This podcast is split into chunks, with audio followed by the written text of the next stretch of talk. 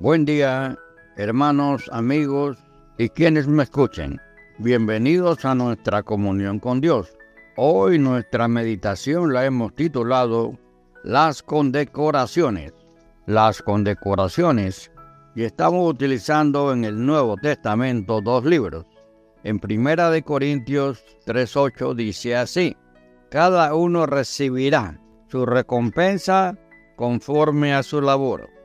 Y en Mateo 25, 21 dice, y su señor le dijo, bien, buen siervo y fiel, sobre poco has sido fiel, sobre mucho te pondré. Entra en el gozo de tu Señor. Oremos. Padre, en el nombre de Jesús, oramos dándote gracias, Señor, por tu beneficio, por la vida, por tu palabra. Señor, santificado seas, Padre de la gloria, Padre eterno, del amor y del perdón. Limpia de nuestros pecados, Padre Santo, santifícanos en esta hora. Y en el nombre de Jesús, Señor, permite, Padre, que esta palabra sea de bienaventuranza a nuestra conciencia y a nuestros quehaceres, Señor, para efecto de hacer tu voluntad, en el santo nombre de Jesús. Amén, amén y amén. Ok, las condecoraciones.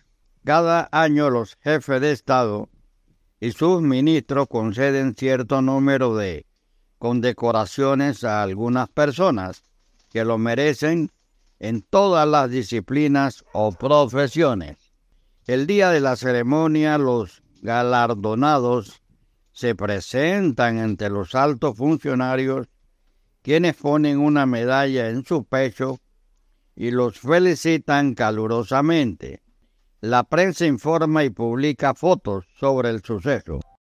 Los cristianos, nosotros, tenemos el privilegio de servir a un Señor y muchos más que las autoridades de este mundo.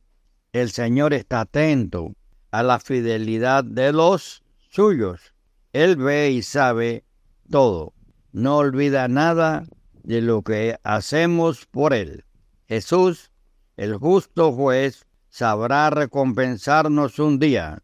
En Hebreos 11:6. En todo lo concerniente al juicio humano, que pueda haber injusticias, recompensas dadas injustamente o recompensas que no fueron atribuidas a personas que lo merecían. En oposición a las distinciones humanas, la recompensa que el Señor prepara para cada uno de los suyos no será el resultado de ningún error, sino que retribuirá exactamente todo lo que haya sido hecho para él.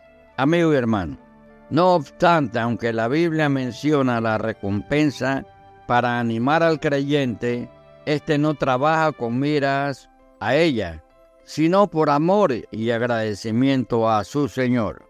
¿Qué podríamos desear más que la aprobación del Señor? Dice según de Timoteo 2.15, procura con diligencia presentarte a Dios aprobado como obrero que no tiene de qué avergonzarse. Que el Señor bendiga tu día. Hasta luego.